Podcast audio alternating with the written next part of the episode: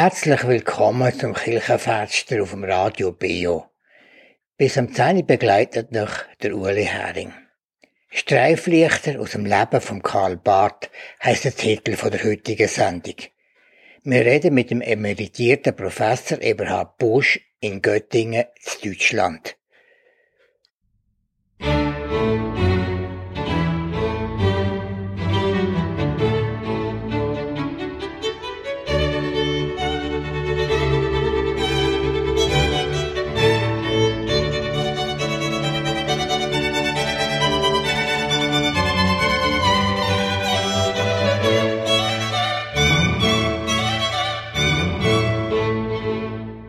Sind da verbunden mit dem Eberhard Busch. Er ist in Deutschland, ich bin in Bietz. Wir sind per Internet miteinander verbunden und können miteinander ein Gespräch machen. Der Eberhard Busch ist jemand, der sehr gut Bescheid weiß über einen der berühmtesten Theologen in der Schweiz, dem Karl Barth. Und das ist der Grund, dass wir heute miteinander Kontakt haben. Bevor wir aber über Karl Barth reden, möchte ich euch bitten, Eberhard Busch, ein paar Worte zu eurer Person zu sagen, wo ihr gewirkt habt und vor allem, wie ihr zum Karl Barth gekommen seid. Ich bin äh, 1937 geboren und bin also schon ganz ein alter Knopf.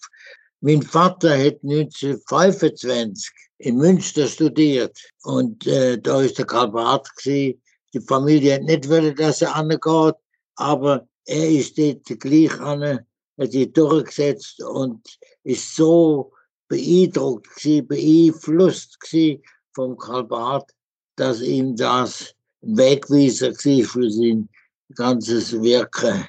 Er ist früh gestorben, aber dann habe ich gedacht, wenn der Karl Barth so wichtig ist, dann will ich ihn auch mal kennenlernen. Bin dann auf Basel gezogen und im Laufe der Zeit bin ich in Kontakt gekommen mit ihm und hätte gefragt, ob ich ihm da kann helfen und bin dann sein privater Assistent gewesen.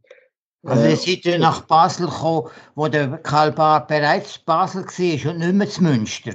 Er ist schon ausgewiesen worden aus Deutschland. Aber er ist dann seit 1935 in Basel gewesen, und darum bin ich auf Basel gezogen. Basel gekommen, ja. Nein, du hast Theologie studiert. Studiert, ja, gewohnt im Alumneum und da haben von 26 Leuten Theologen aus 17 verschiedenen Ländern studiert, ja. wo alle gekommen sind, um den Karl Barth zu hören. Im Laufe der Zeit bin ich in guten Kontakt gekommen und meine gute Frau, äh, Beate Blum, ist dann auch Studentin bei ihm gewesen. Er hat sie einmal genannt, das Blümli. Sie ist dann eine Zeit äh, bei ihm im Haus gewesen weil die Frau von Karl Barth im Spital war und er gesagt können Sie mir nicht helfen? Und dann ist sie Semester lang nicht in die Uni gegangen, sondern zum Karl Barth und er hätte viel erzählt. Und manches, was ich aufgeschrieben habe, kommt eben auf diesem Weg zu mir. Und ich bin dann äh, eben dann fast täglich zu ihm gegangen und habe ihm geholfen in verschiedenen Sachen. Also, Sie äh, der Assistent an der Uni Basel? Nein, einfach mit dem Kabart. Da hätte er mir viel erzählt und ich habe viel davon machen. Was ich gemacht habe, ist äh, fantastisch gewesen. Wenn der Bart zutrauen kann zu jemandem und ich darf mir rühmen, dass er es hat, dann hätte er ihm alles, alles Mögliche zugesteckt und gesagt, ja, ich schreibe mal einen Brief an den Martin Niemöller. Und dann habe ich das gemacht. Und dann hat er gesagt, ja, das ist gut, das unterschreibe ich. Seid ihr auch in der Schweiz in einem Pfarramt gewesen? Wo der Karl Barth gestorben ist, bin ich interessiert, eine Stelle zu finden und habe lustigerweise Urkheim im Aargau bekommen. Das ist gerade das Nachbardorf von Saffenwil, ja, wo der ja. Karl Barth war. Und die Leute im Dorf haben noch können erzählen, was er da alles gemacht hat. Und es sind ganz beeindruckt gewesen. Da war ein Pfarrer gewesen, wo man ganz auf der Seite von der unterdrückten und zu kurz kommenden Leute gestanden ist, das ist ihnen eindrücklich gewesen. Das glaube ich, ja. Sie ja. nicht nur können rühmen, was der Pfarrer, wo nicht äh, Obrigkeit war und ein Handlanger von der Obrigkeit, sondern wo einfach auf der Seite von der Bedürftigen gestanden ist. Wie lange seid ihr denn dort gefahren? Ja, 17 Jahre lang. Meine Frau ist dann politisch tätig gewesen. Das hat sie auch vom Karl Barth gelernt, dass man muss noch politisch tätig sein. Und dann ist sie im Großen Rat in gewesen und ist dann bestimmt auch im Nationalrat. Aber gerade in dem Moment, wo ich den Ruf überhole auf Göttingen an die Universität, dann hätte sie können im Nationalrat. Dann habe ich gesagt, ja, du bestimmst. Hm, äh, wie soll. Und hat sie gesagt, ja, mach du den, Weg. Aber es ist nicht leicht gefallen, denn sie ist mutig und ja, sie äh, in den Nationalrat gegangen, oder wie hättet ihr das gemacht? Nein, sie ist nicht mehr möglich gewesen, wo sie mit ja. äh, Deutschland gegangen ist. Und die lustigerweise muss ich jetzt wieder sagen, es ist genau der Lehrplatz gewesen, wo Karl Barth war. Auch gesehen, ja. ja. Er ist Göttingen gewesen und hat reformierte Theologie vertreten. Ich bin dann auch und habe in der Dogmatik reformierte Theologie unterrichtet. Es gibt wenig Reformierte in Deutschland, aber die, wo am dichtesten sind, die sind an der Grenze zu Holland. Die sind also wirklich ganz kräftig reformiert. Wenn man den Psalm von äh, Calvin gesungen hat, mhm. Psalm wird, das hätten sie auswendig können machen und gestanden wie Bekenner.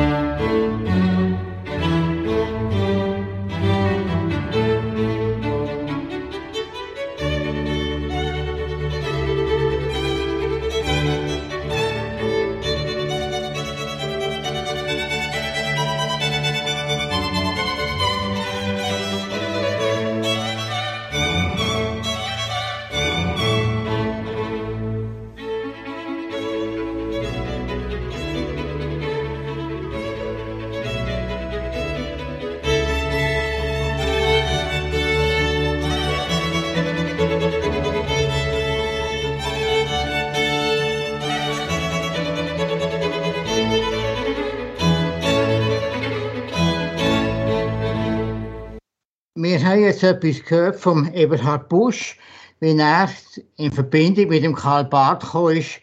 Aber wir wollen jetzt eigentlich nicht über den Eberhard Busch reden, sondern wir wollen eigentlich über Karl Barth reden. Aus diesem Grund, Eberhard Busch, möchte ich euch fragen, können ihr uns etwas sagen aus der Anfangszeit von Karl Barth, Ausbildung, die erste Stelle, wo er war? Das wäre interessant, wenn wir einfach jetzt einmal etwas so würden hören aus dem Leben von Karl Barth? Er ist äh, im Studium ganz ein liberaler Theologe. Gewesen. Am Anfang, ja. Ja. Und dann ist er äh, gewählt worden. Das ist seine Pfarrstelle, seine erste volle Pfarrstelle in Saffenwehr im Aargau. Und äh, dann hat er gleich gemerkt, da komme ich mit dem Liberalismus nicht durch äh, ich muss mich auf die Seite von der Arbeiter stellen, wo ganz ein hartes Leben in den Fabriken. Und dann hat er sie unterrichtet im Schulhaus, aber nicht in, in Theologie. Hätte nicht wollen gewinnen für die Kirche, weil er gemeint hat, die Kirche schläft überhaupt. Was sollen die in der Kirche? Was hat er denn unterrichtet? Einfach allgemeine Fächer? Ja, er hat äh, die Arbeiter unterrichtet im Sozialismus. War er bei der Partei, bei den Sozialisten?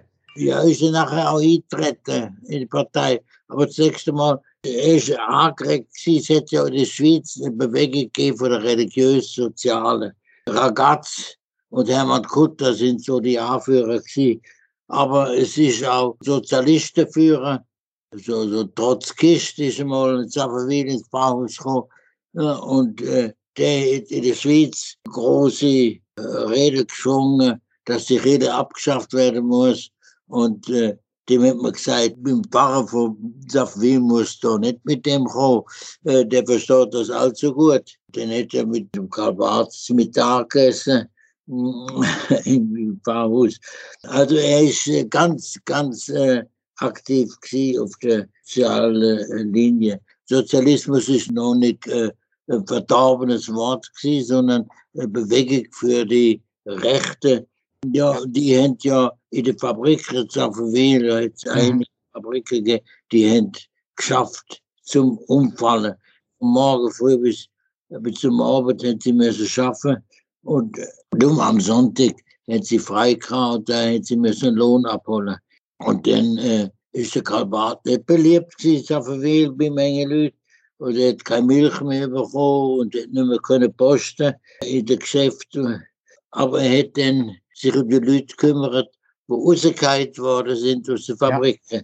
Ja. Und da hat er äh, mit der Hanne geredet, die hat dann später das Kölliker gelebt, eine Frau, die wunderbar erzählt hat, wie der Karl Barth sie aufgenommen hat, wo sie aus, rausgehalten ist. Und die Begründung vom Fabrikbesitzer Hüssi äh, ist äh, Nummer gewesen, sie halten es mit dem Pfarrer. Und darum ist sie äh, entlohnt worden.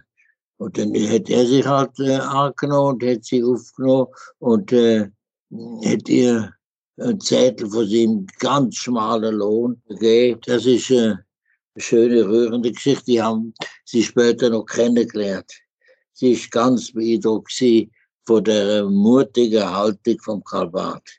Wie hat denn damals Politik und die Regierung gewirkt auf das Halten von der Karl Barth an Tag gelegt hat?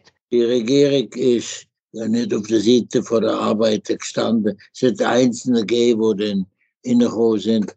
Später hat meine Frau dann im Großen Rat gewirkt, aber da ist die Sozialdemokratische Partei schon ein bisschen müde und länderlahm geworden.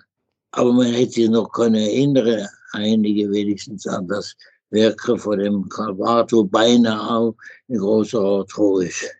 Übrigens, äh, was ich noch fragen wo hat denn der Karl Barth studiert und wo ist er hergekommen? Äh, ja, wo hat er studiert? Er hat äh, beim äh, Adolf Schlatter studieren, aber das hätte er nicht mögen.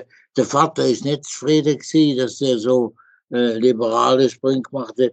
Dann ist er auf Berlin gegangen und hat studiert äh, bei Adolf von Harnack.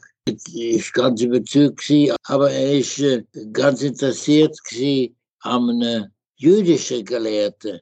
Das ist interessant, weil dieser Jud, den später sich ganz offen bekannt hat zu seinem Judentum, Dann in der äh, Safavider Zeit sehr in Kontakt mit Juden. Er hat gesagt, das ist etwas ganz Besonderes.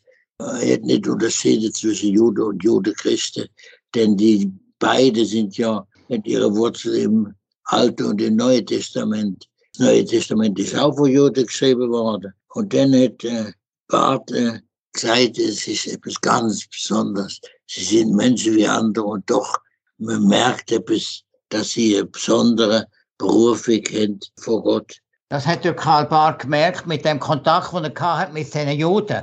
Ja, ja. Schon Samuel ist in Kontakt, sie sind mit Juden, ja.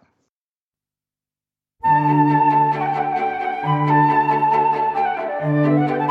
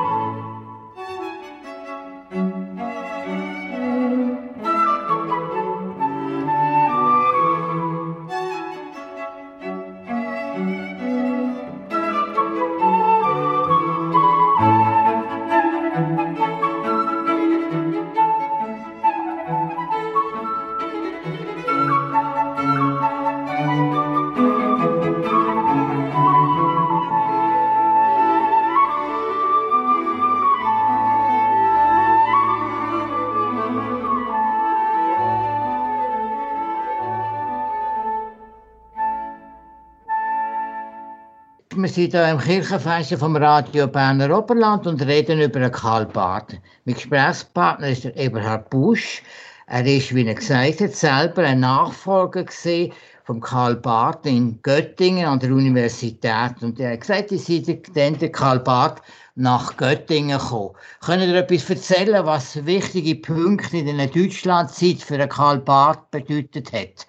Also in Göttingen ist auf den energische Widerstand gestoßen von deutschnationalen Professoren. Äh, die Universität Göttingen tut das heute ein bisschen verdrängen, äh, dass sie schon vor dem Hitler ziemlich braun war. Also die deutschnationalen Theologen sind die, die verbunden sind mit dem Nationalsozialismus. Ja, wo den erst in den 20er Jahren äh, Macht überholt. Aber nicht, sie sind deutschnational, heißt das schon vor Entwicklung, wo es geht vom Nationalsozialismus. Und der Barth äh, hat einmal geschrieben, dass sie die widerlichsten Leute gewesen, die er kennengelernt hat. Und in Göttingen ist doch führend ein Emanuel Hirsch, immer noch in Göttingen hohe Verehrung genüßt. Aber der ist also tiefbrun gewesen. Denn ist, sobald die Gelegenheit gekommen ist, Barth nach Münster gekommen in Göttingen hätte er nicht als Professor gegolten äh, und man hätte keinen Lohn überhaupt von der Universität. Ja, warum hätte er nicht als Professor gegolten dort? Ja, den Titel hätte er gehabt, aber das Geld nicht. Die amerikanischen Christenkirchen hätten ihn unterstützt. Und das ist hm, äh, etwas, was nicht vergessen werden soll, dass sie schon von Anfang an den Karl Barth so unterstützt haben. Und dann ist er eben auf Münster gekommen und um nur das kurz zu sagen, da ist äh, für ihn Entdeckung gewesen, der römische Katholizismus, wo ihn denn das Leben lang begleitet hat, aber die Entdeckung geht auf Münster zurück. Das äh, Münster in Westfalen ist äh, Hochburg vom Katholizismus und er hat den Vortrag gehalten, der römische Katholizismus als Frage an den Protestantismus schon aufregend. Also, dass sie nicht einfach Lanze knallt dagegen sie zu kämpfen, sondern wie gesagt, wir können etwas lehren. Da ist eine Substanz, wo man nicht darf verachten. Ja, und dann hätte er dort können als Professor wirken ja, der ist, äh, der ist ein ordentlicher Professor. Gewesen, ja, ja. ja. Und dort ist auch eine, eine protestantische Fakultät in Münster. Ja, ja, ja. Und die ist äh, gemischt. Die Theologie ist von Katholiken und Protestanten da unterrichtet worden. Und das hat er mit katholischen Kollegen zusammen geschafft. Ja, und dann machen wir einen Sprung und gehen auf Bonn. Und in Bonn, das ist äh, schon der Höhepunkt von seiner Wirksamkeit in Deutschland. International bekannt und wo er so gewirkt hat, dass die Studenten ergriffen sind von seiner Botschaft. Aber 1933 äh, hat man sofort gemerkt, dass der Staat das wird zerstören. Es hätte einen Karl Ludwig Schmidt gegeben, Neutestamentler, wo ausgewiesen worden ist, ein ganz renommierter Neutestamentler. Äh, und Fritz Lieb, wo dann später zu Basel war, der ist auch ausgewiesen worden. Und der Karl Barth hätte einfach gesagt, so, ich mache Dogmatik und mache Neues Testament. Also ausgewiesen worden sind die Theologen vom Staat worden? Ja, ja, ja, ja. Sie sind äh, ausgewiesen vom Staat. Als er dann in Bonn war, dort ist ja das mit dem Nationalsozialismus immer stärker geworden. Und der Karl Barth hat sich ja dort auch sehr stark ins Feld gelegt. Ja, ja. Also, ich sehe, wie die anderen ausgewiesen worden sind. Sie haben noch nicht traut, den Karl Barth auszuweisen, weil er so international berühmt war, schon durch seine Bücher und seine Vorträge. Dann haben, das ist auch so ein Witz gewesen, Studenten müssen immer so die Vorlesung beginnen, dass sie den Arm erheben zum Hitlergruß und er hat sich dann jedes Mal versteckt hinter dem äh, Vorlesungspult, weil er das nicht will machen und auch nicht gemacht hat. Und dann ist er gefragt worden, warum denn nicht? Ja, das ist eine Theologie, ist eine kirchliche Veranstaltung. Da kann man doch nicht einfach einen Staat da bringen. Und dann äh, hat er so gewirkt, dass es schließlich ausgewirkt worden ist. Und das ist etwas, was die Ausweisung, wo man im Allgemeinen falsch zitiert, falsch darstellt. Warum falsch? Was ist denn dort falsch? Ja, man sagt, er soll sich zum Hitlerstaat bekennen und dann hat er aber gesagt, dass Gott nicht den Vorbehalt da eingeschaltet. Aber die bekennende Kirche hat sich mit ihm dann solidarisiert und das ist nicht der Punkt. Nein, 1933 am Reformationstag hat er in Berlin ganz außerordentlich äh, radikal äh, gewirkt gegenüber äh, die Verbindung von der Kirche mit dem Nationalsozialismus. Und äh, ist dann gefragt worden, was ist heute, heute die wichtigste Frage? Und er hat gesagt, als öffentlich hat er gesagt, Verbindung von Deutsch und National ist nicht die Frage, wo, wo man äh, theologisch darf beantworten, sondern was seid ihr zu dem, was die Konzentrationslager schon 1933 passiert? Was seid also, Er hat gewusst von dem, von diesen Konzentrationslagern in dem Fall? Ja, ja, ja, in der Zeit sind noch nicht die Juden in der Hauptsache, sondern einfach äh, Staatsfind. Äh, ja. ja, also äh, linke Leute, mhm. Sozialdemokraten und so weiter. Und dann hat er gesagt, was seid die Kirche, was da passiert, aber auch wenn Juden behandelt werden, zu 1933, dann hat man gesagt, das ist ein Angriff auf den Nationalsozialismus. Und äh, ich kann das belegen, dass das der entscheidende Grund war, weshalb er aus Deutschland verstoßen worden ist. Das und dann ist er von dort her ausgewiesen worden? Ja, ja. Also der Minister hat einfach gesagt, äh, mit Löntin, er muss go. Und der entscheidende Punkt ist eben das, was er da in Berlin am Reformationsfest gesagt hat.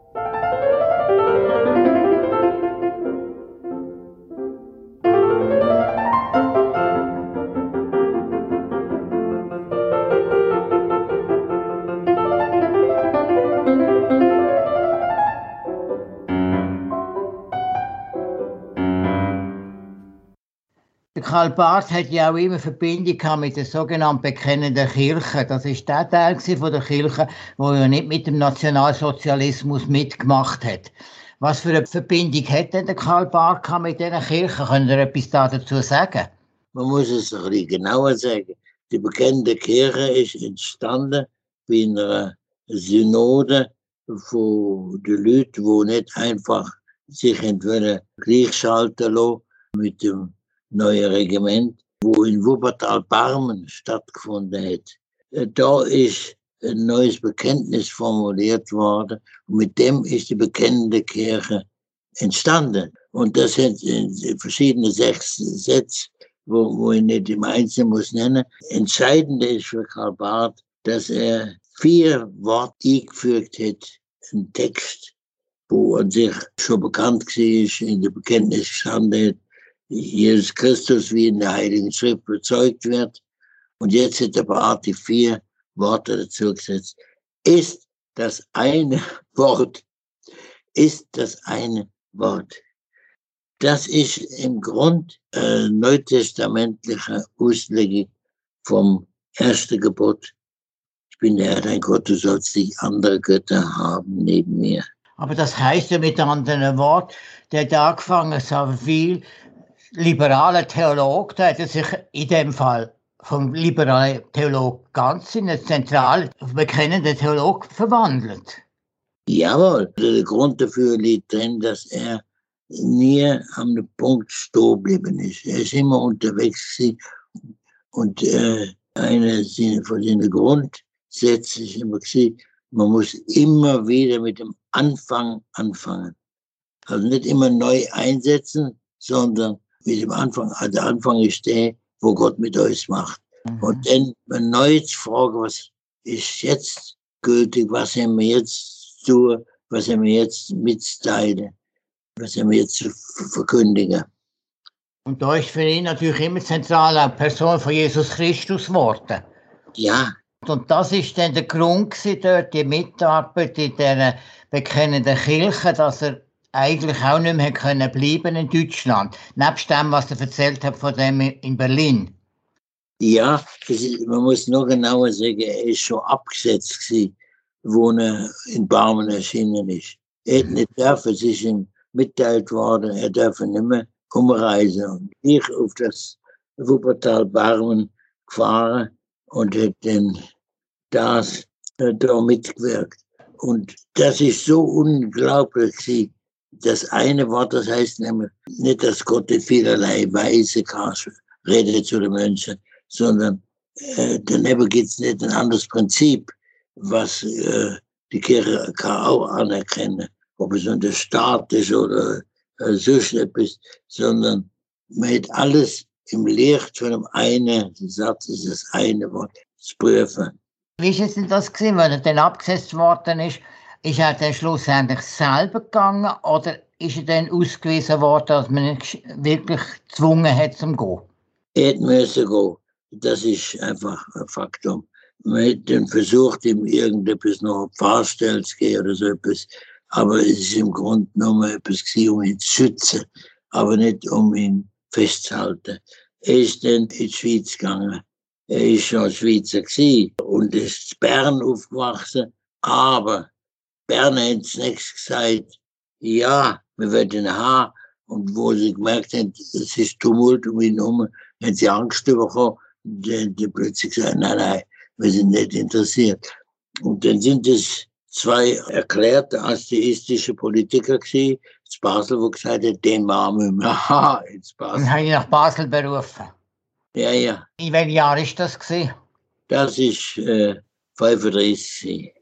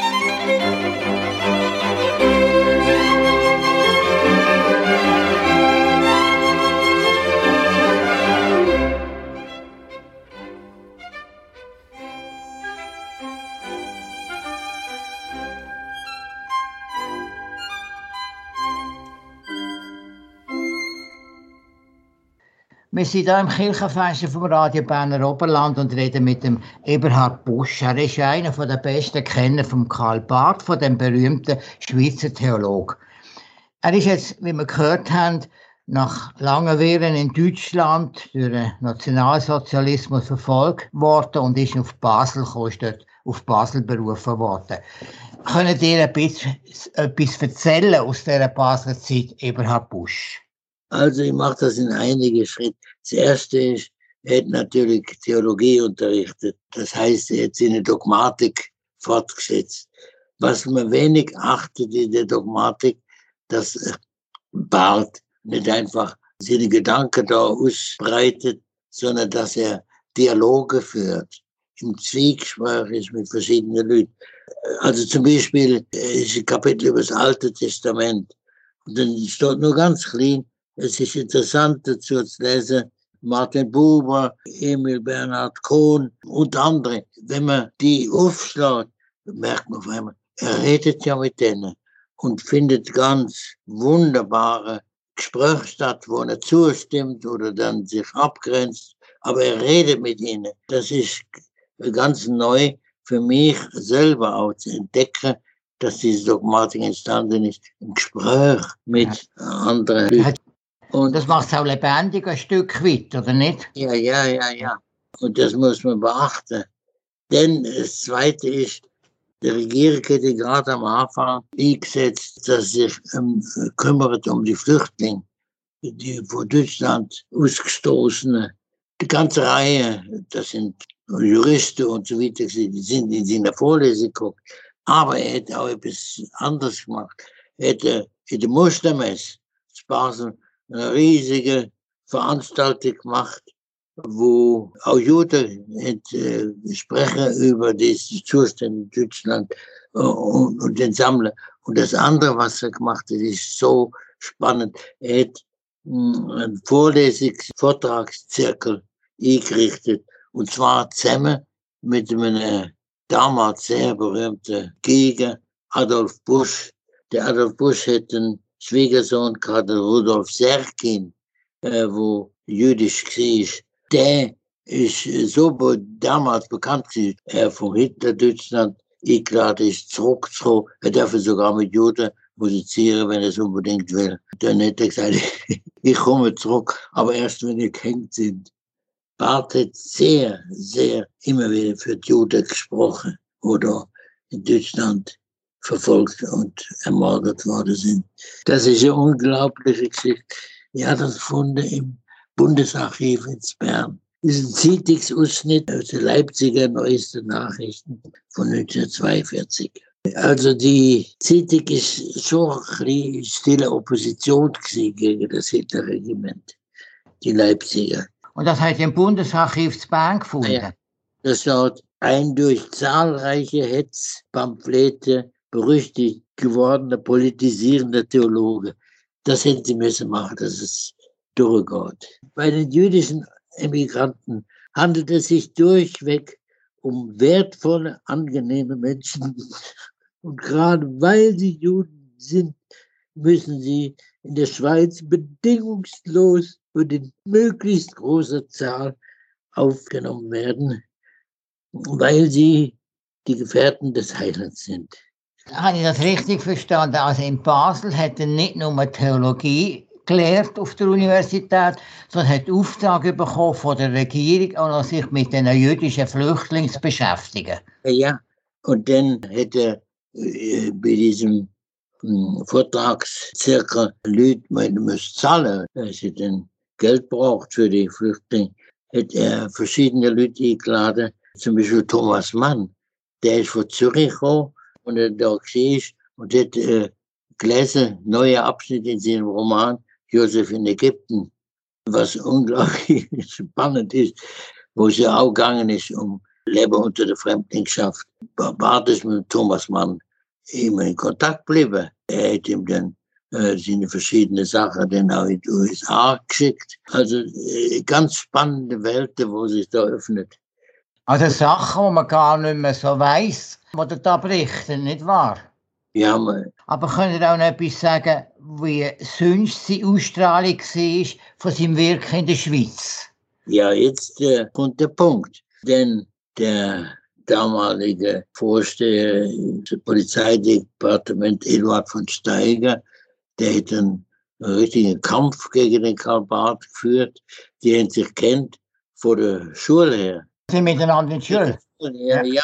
Äh, allerdings ist er älter gewesen. Und, aber sie sind damals schon, wo sie in der Schule waren, sind miteinander. Gut gegangen.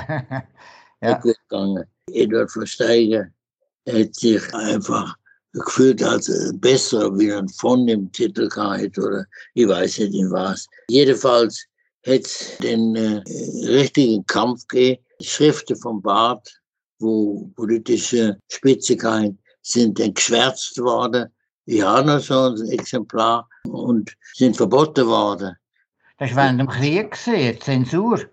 Ja, ja, und die ist ziemlich äh, scharf gewesen. Und dann hat er Vortrag gehabt, in Genf.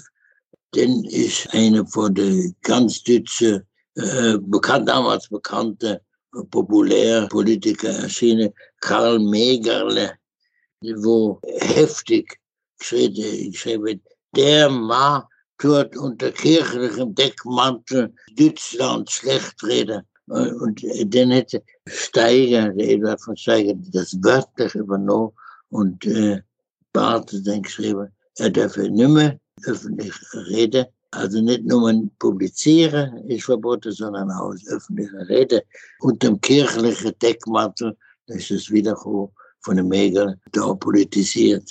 Was hat das für Folgen gehabt für den Karl Barth? Ja, er hätte nicht mehr können publizieren. Das heißt, er hätte einen neuen Weg gefunden. Also damals ist der Barth wirklich sehr, sehr in Zange genommen worden von der Regierung in Bern. Und, und nicht nur von, von, von Steiger, sondern auch die anderen, wo da auch sind, äh, Pille Cola und wie sie heißen, die haben äh, da gegen ihn Stelle. Einfach keine Freude kam Karl Barth? Nein,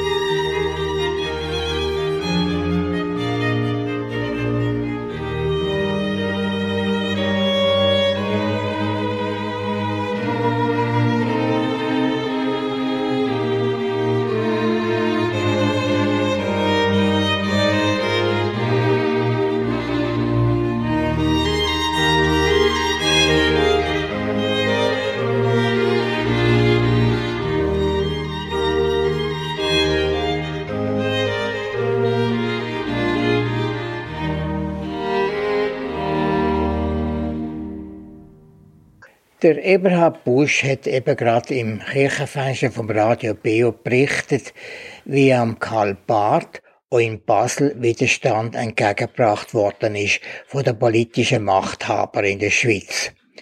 Vor allem mit dem Eduard Vorsteiger hat er Differenzen gehabt. Darum wollte ich wissen, ob der Herr Vorsteiger Bundesrat Vorsteiger gesehen sei. Der Eberhard Busch hat das bejaht und fährt weiter. Der ist ja. im Polizeidepartement. Aber die haben natürlich auch Angst gehabt, natürlich, von Deutschland, nehme ich an. Ja, wenn man so will, äh, äh, distanziert betrachten. Aber die Überlegung äh, von Barth ist anders gelaufen, dass er gesagt hat, man kann nicht im Grund alle wichtigen Forderungen von Deutschland erfüllen. Die Durchfahrt durch die Pest, die Abweisung von den Juden an der Grenze, die Kontrolle von freier Meinungsäußerung und so weiter. Man kann nicht alles übernehmen. dann ist man im Grunde Schweiz Deutschland ausgeliefert. Mhm. Das ist seine Argumentation gewesen. Anfang 45 hat äh, Zeitung äh, Genf geschrieben, Barth der Chef de la Résistance gewesen, hätte damit die Ehre der Schweiz gerettet.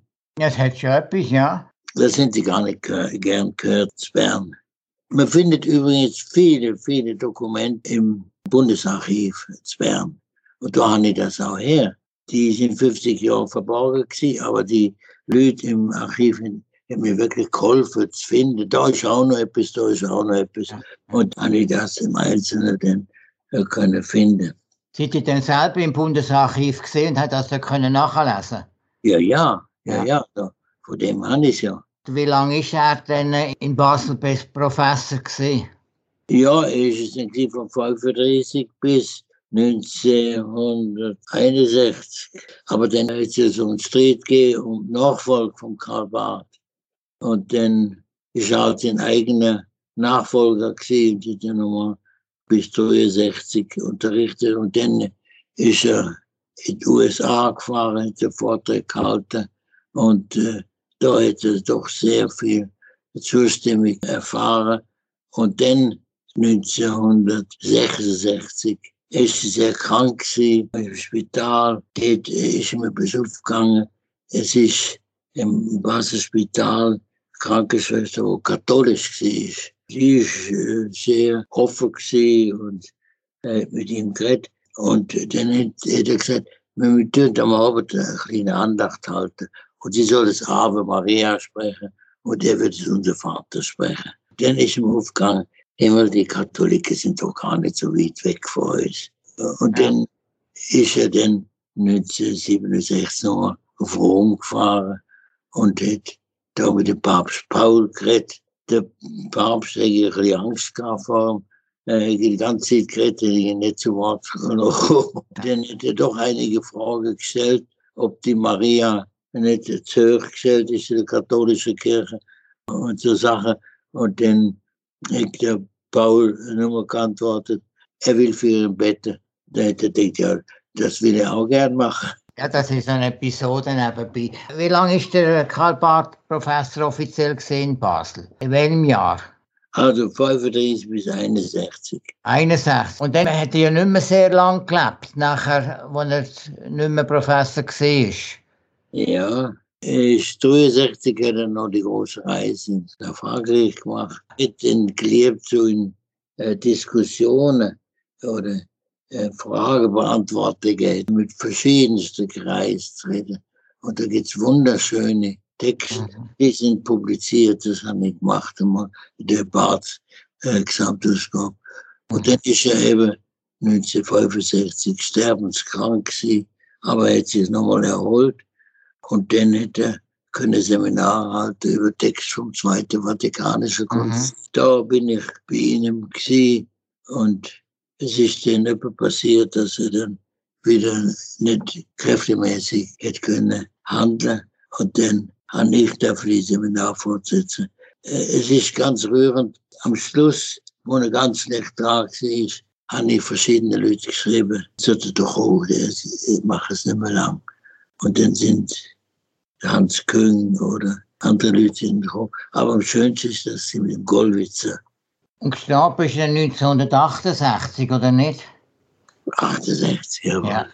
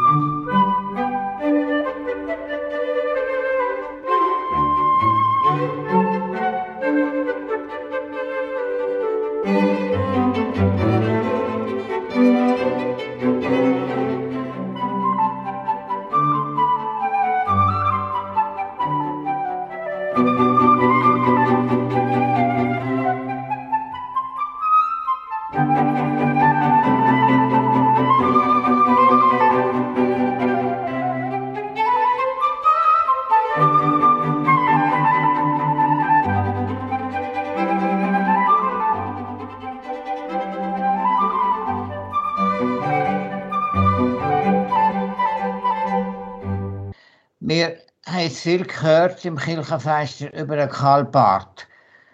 Ihr, Eberhard Busch, habt uns da erzählt. Wir sind euch sehr dankbar dafür. Am Schluss möchte ich euch doch noch fragen, könnt ihr eine Würdigung machen oder ein Fazit über das Leben von Karl Barth und über seine Wirksamkeit? Ja, das äh, will ich so machen, dass ich drei Punkte nenne.